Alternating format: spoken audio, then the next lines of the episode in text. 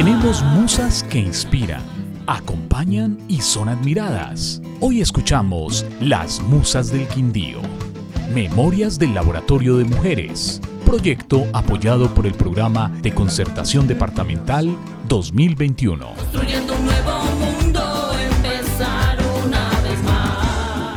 Marlene Zavala se encontró de frente con tres grupos criminales que acosaban a la población campesina, entre ellos la exterminadora Mano Negra. En una noche oscura en su lejana vereda del oriente de Caldas, vio matar a su vecino en medio de las sombras, observó detrás de un árbol al criminal, se le acercó, le habló sin miedo, lo reconoció y tuvo que huir de su territorio a la madrugada, escoltada por el peligroso criminal. Así empezó a construir caminos en medio del miedo y a volverse incómoda para muchos. Entretanto, la familia Zavala se instaló en Armenia en el año 2009 en procura de la atención que necesitaba con urgencia Jairo, el mayor de los siete hermanos de Marlene, debido a su frágil estado de salud y la cual encontraba en el hospital de Finlandia. Desde el año 2014, Marlene Zavala se asentó en Armenia luego de prestar sus servicios en aldeas infantiles en Bogotá y cumplir el sueño de trabajar ayudando a niños en condición de calle. Ahora sirve a la comunidad en Armenia con el acompañamiento de religiosas, aunque sea incomprendida hasta por su propia familia en la capital del Quindío. Yo trabajaba con estas hermanas en el barrio Bozas Laureles. Todavía yo trabajo con ellas. Ellas vienen acá. Ellas me ayudan mucho acá. Gracias a ella y el apoyo que ellas me dan a veces económico y en cosas es que yo puedo hacer, darme el lujo de andar, como dice mi hermano, perdiendo el tiempo con la gente. Porque mi familia dice que yo pierdo, bueno, sobre todo mis hermanos, pero gracias a ellas que a veces me apoyan o cuando trae voluntarias, las voluntarias me han ayudado mucho en esta pandemia, para mí ha sido clave, ellas me dieron con que crear un fondo rotatorio con el que yo puedo ayudarme y puedo ayudar a la gente. Esta líder natural se esfuerza por alcanzar sus sueños que van de la mano con el progreso de quienes la rodean. Los primeros prepararse y trabajar por niños de la calle y lucha por los que le faltan. Mi primer sueño estudiar. Ahí estuve en Idipron. Mi tercer sueño era estar en una comunidad religiosa. Y yo siento que la comunidad me sigue considerando parte y yo a ellas. Mi cuarto sueño, y ya lo tengo escrito, es crear una empresa big qué es una empresa o una empresa colectiva de trabajo. Siempre me he imaginado, así como funcionan las cajas de compensación familiar, me he imaginado una empresa que sea de la gente y para la gente. Nosotros somos tres empresas colectivas, que es Natural Sí, que es todo lo de alimentación orgánica y sana. Tenemos la vaguada ya formulada, que es todo lo de bioconstrucción, y para eso tenemos la maquinaria. Y tenemos el vivero, y todos trabajan en esa empresa, pero al final del año se suma las ganancias, los gastos, las pérdidas y entre los que trabajaron se va dividiendo las ganancias y la empresa sigue creciendo. Ya hemos hecho algunas experiencias, pero ha sido muy, muy, muy difícil que la gente entienda lo que es una empresa colectiva de trabajo, porque ningún medio habla de eso, ninguna institución habla de eso y no nos han educado para eso.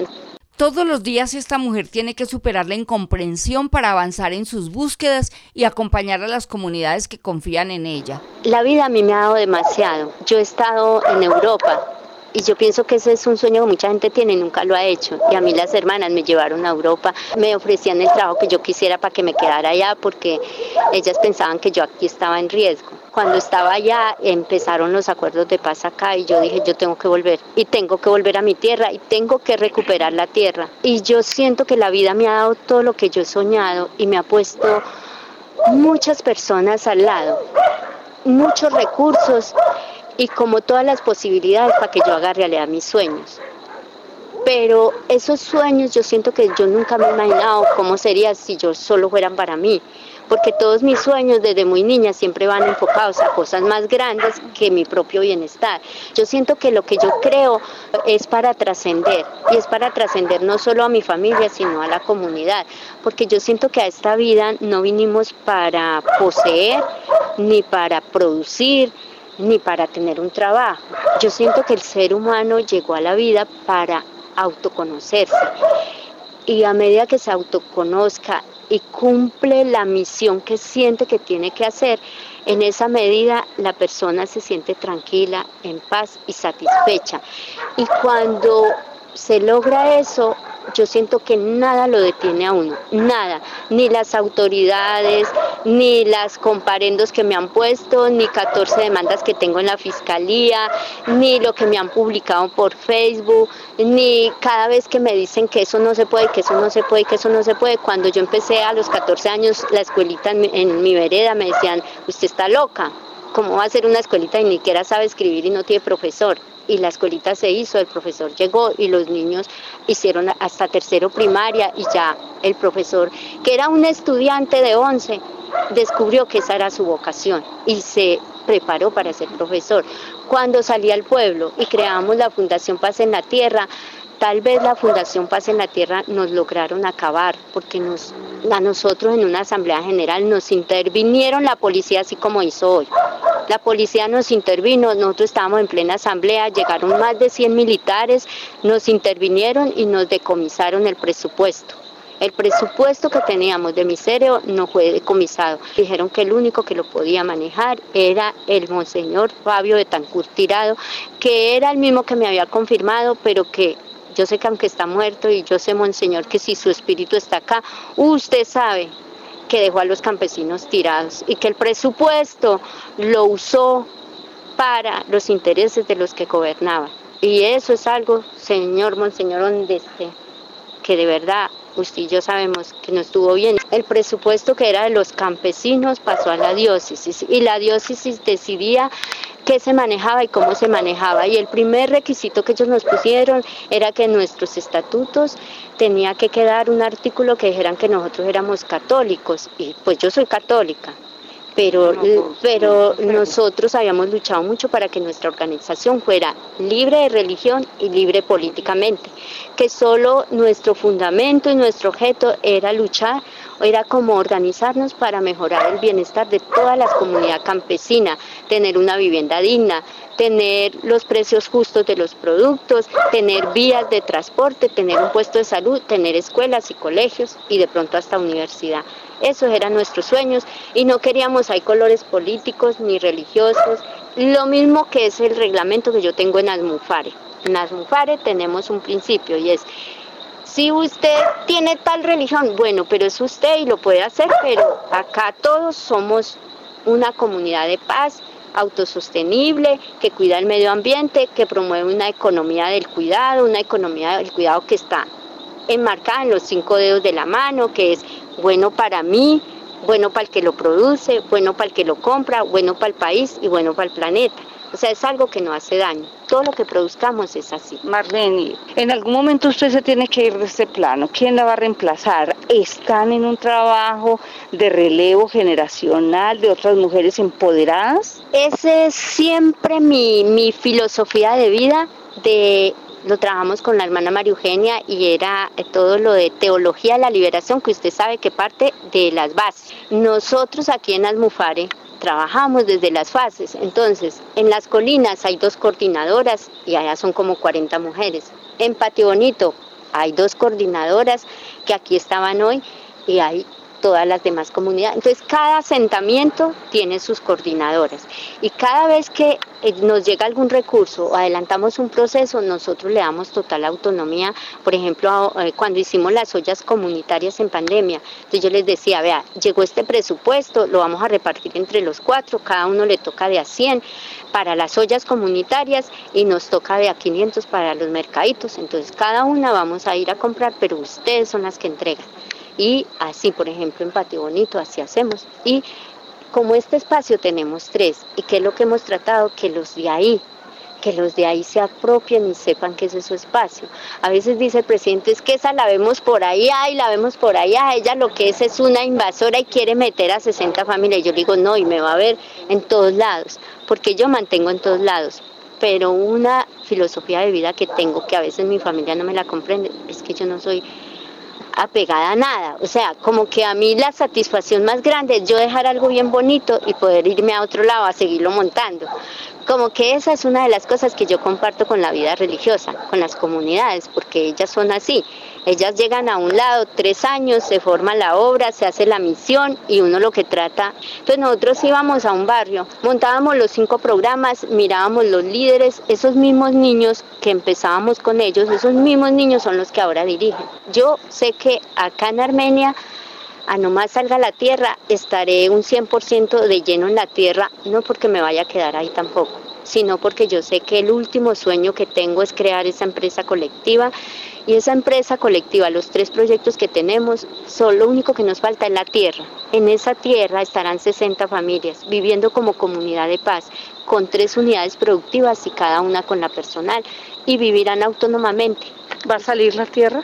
Tengo un 150% de fe que sí, y sé que va a salir, pero tengo que idearme mis estrategias para hacer escándalo, para mostrar la situación que viven las familias en los asentamientos, los asesinatos y suicidio de niños y adolescentes, el problema de la droga, no porque ellos vendan y consuman la droga, sino porque nos utilizan utilizan a los asentamientos humanos para hacer su distracción de que son ollas de droga y eso, cuando sabemos que los duros que manejan el negocio de la droga viven muy tranquilos en sus casas, en sus carros, en sus negocios o en sus haciendas, mientras la gente pobre paga el plato roto y paga un precio muy duro semanalmente de muertes de niños, niñas y adolescentes por problemas de microtráfico. Yo pienso que eso algún día las autoridades se tendrán que dar de cuenta que lo mejor que pueden hacer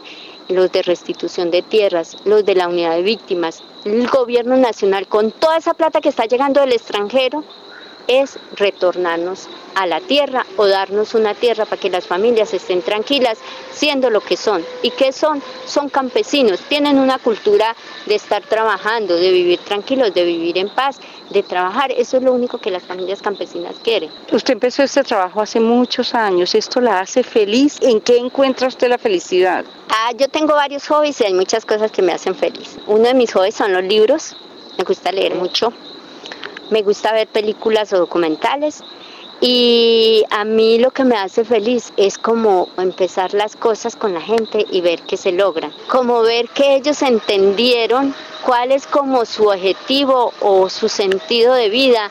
Yo siento que yo, yo era uno de mis grandes sueños y yo he tenido las personas, las herramientas y los medios para como irme conociendo y descubrir qué quiero y realizarlo, porque es que mucha gente sabe que quiere, pero a veces no encuentra la ruta para realizarlo. Y yo siento que la vida me ha puesto muchas personas y medio para yo realizarlo, como el estudio, como viajar, como conocer personas que me han aportado mucho a mi mente y a mi corazón. Entonces yo a veces hago eso con la gente y eso me da mucha satisfacción. A mí me da mucha satisfacción, por ejemplo, esta semana tres viejitos eh, en discapacidad los indemnizaron gracias a una lista que yo mandé de 15 personas solas que no sabían ni su número telefónico. Entonces yo mandé ese listado a la unidad de víctimas, les armé un escándalo y una pelea, les dije, mire, que la ley dijo que había que a, priorizar a estas personas adultas mayores con discapacidad. Entonces ahí mismo me llamaron al otro día porque yo les puse en derecho de petición, que sí, pero ¿dónde están las personas? Y ahí sí, las llamaron, nos fuimos con ellos, las llevé hasta allá, les dije cómo tenían que hacerlo y lo lograron. Entonces, para mí eso es una gran satisfacción. Otra gran satisfacción es que la gente de los asentamientos piensa que porque los tratan mal, les dicen invasores, les dicen de todo, no tienen derecho. Y ese es un trabajo grande que he hecho con ellos en estos seis años, hacerles entender que ellos tienen los mismos derechos que los de allá o que los de arriba o los de abajo, los de estrato 8, los de ayudarles a entender que tienen los mismos derechos y mostrarles la ruta para que accedan a ellos ha sido un trabajo hasta con mi propia familia, porque fue una vulneración tan grande de derechos con ellos que ellos pensaban que lo que hacía la Junta estaba bien porque era una institución legal. Entonces yo les digo, es que ellos serán legales, pero las comunidades y los procesos comunitarios son legítimos y entre lo legítimo y legal tenemos los mismos derechos. Por ejemplo, don Ricaute, 28 años trabajando en Patio Bonito ha hecho unos senderos, unos cultivos, unas huertas, él ya está legítimamente ahí. Hay más de cuatro leyes para agilizar la legalización de asentamientos y no las está aplicando. Yo le he dicho a la administración, les he puesto hasta tutela para que apliquen la ley 1748 del 2017 que ordena crear la curaduría cero. Y la curaduría cero, ¿cuál es el oficio que tiene? Empezar a visitar los barrios informales y hacer el proceso de formalizarlos. Si están en zona de riesgo, no hay problema, entonces reubíquelos en una zona que no estén en riesgo. Este programa de la curaduría cero lo están haciendo en Medellín, en Bucaramanga, en Tolima y el alcalde ha podido jalonar cantidad de recursos con esto porque hay mucha plata de cooperación internacional para población desplazada víctima, pero sobre todo enfocada a mujeres. Entonces yo siempre le digo al alcalde, alcalde, es que si usted empieza a legalizar barrios, solo haga eso, denos el lote que nosotros ya hacemos todo lo demás, ya la Universidad Gran Colombia nos formuló el proyecto, no nos dé plata, denos el terreno. Entonces es eso. A mí eso me da mucha satisfacción, como cuando yo logro que la gente entienda que tiene unos derechos, una dignidad y que vino a esta vida para hacer cosas por los demás y para ser feliz también, porque yo creo que yo me siento feliz, aunque a veces me sacan mucho el genio.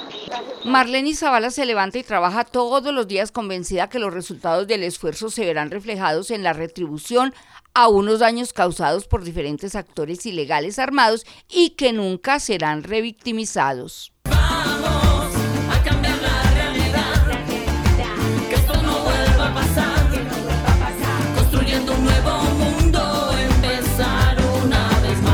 Tenemos musas que inspiran, acompañan y son admiradas. Hoy escuchamos Las Musas del Quindío. Memorias del Laboratorio de Mujeres. Proyecto apoyado por el Programa de Concertación Departamental 2021.